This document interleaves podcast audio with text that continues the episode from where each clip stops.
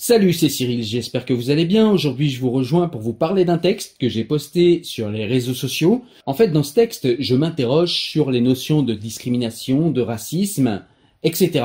Si évidemment il n'est pas question de nier les notions de discrimination et de racisme qui existent bel et bien, il s'agit d'interroger cette fameuse généralisation du racisme systémique ou cette généralisation de gens qui se croient tout le temps victimes de racisme. Et en fait, j'interroge ça parce que, eh bien, on n'a pas de loi raciste dans ce pays, on n'a pas de lois qui sont institutionnellement racistes, et on n'a pas un peuple extrêmement raciste quand on voit les flux migratoires qui traversent la France depuis des décennies, voire plus. Donc, il n'y a pas de raison qu'il y ait un racisme comme ça qui soit inhérent au peuple français. Et donc, du coup, j'ai essayé d'interroger cela, autrement que par l'angle victimaire tout azimut habituel, mais par un autre angle. Alors je commence.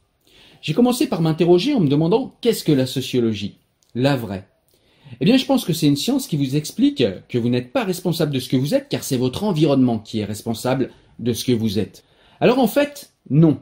Car ça, c'est la compréhension un peu rapide des mauvais sociologistes, justement.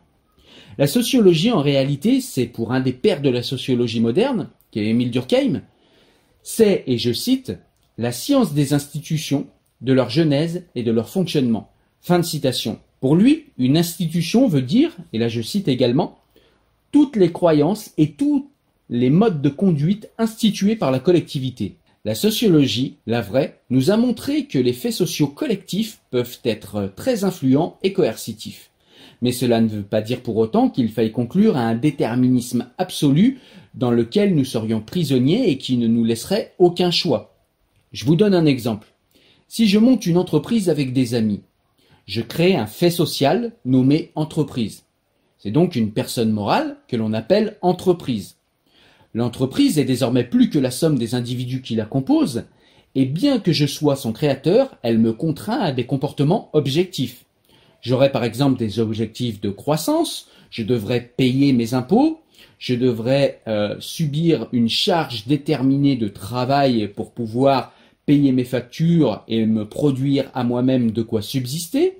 Je devrais également me conformer aux règles du commerce et de l'industrie dans la société qui est la mienne. Nous voyons ici que le fait social, qu'il soit une entreprise, une communauté religieuse, une communauté de supporters ou une communauté politique, etc., s'il peut être contraignant, il peut aussi être de notre propre création. Voir notre propre assentiment dans le cas d'un fait social déjà institué comme les religions ou les clubs par exemple. De plus, le fait d'avoir créé une entreprise me contraint, mais je peux quand même m'affranchir de ces contraintes si je suis prêt à en payer le coût social pour bénéficier de cet affranchissement. En l'occurrence ici, dans notre exemple de l'entreprise, si je m'affranchis des obligations que mon entreprise m'impose, alors je perdrai mon entreprise et je perdrai également mes moyens de subsistance, voire je devrais payer les factures et les dettes que j'aurais laissées par l'effondrement de mon entreprise. Je vous donne un autre exemple. Si je refuse les contraintes sociales d'un autre groupe d'individus comme un club de sport, mettons le football par exemple.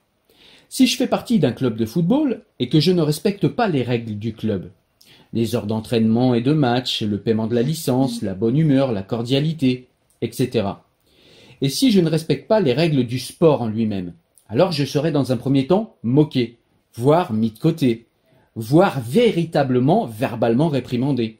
Et, si je blesse quelqu'un par non-respect des règles, je serai peut-être même physiquement violenté.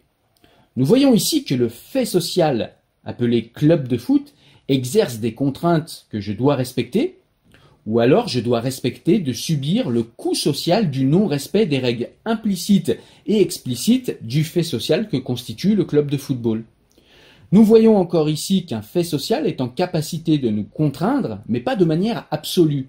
Nous gardons notre libre arbitre et le contrôle des choses si nous sommes capables et prêts d'en payer le coût social. Un autre exemple encore. Si je vais au restaurant, et qu'après m'être repu d'un bon repas, je décide de payer l'addition avec des feuilles de chêne ou avec des billets de Monopoly, au lieu de billets de banque ou d'une carte bancaire. Alors je vais devoir accepter le fait d'être moqué dans un premier temps, de voir la police débarquer si je ne peux pas payer autrement qu'avec mes billets de Monopoly. Éventuellement, j'aurai des problèmes avec le restaurateur. L'argent d'ailleurs est un fait social, qui ne fonctionne que grâce au fait que la collectivité est d'accord pour collectivement conférer une valeur à des billets de banque, à de l'argent. Ici, l'argent exerce donc une contrainte sociale. Si je paye avec autre chose que de l'argent habituel, alors je devrais supporter le coût social que cela suppose. Mais où est-ce que je veux en venir avec ce genre de réflexion?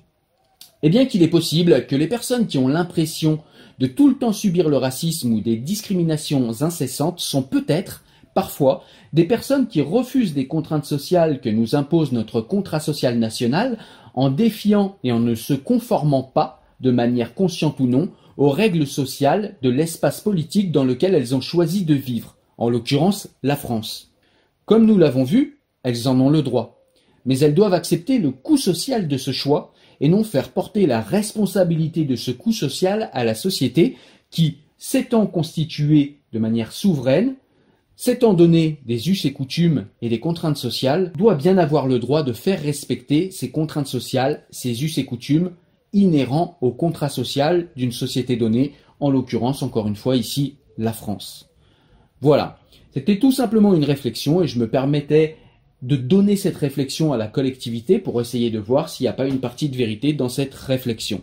Ça a été extrêmement mal pris. De toute façon, à chaque fois que vous n'êtes pas dans la victimisation et euh, dans euh, oui cette nouvelle religion diversitaire où vous devez accepter tout et n'importe quoi simplement au nom de la diversité, de toute façon vous êtes traité de raciste, d'islamophobe et autres homophobes, etc.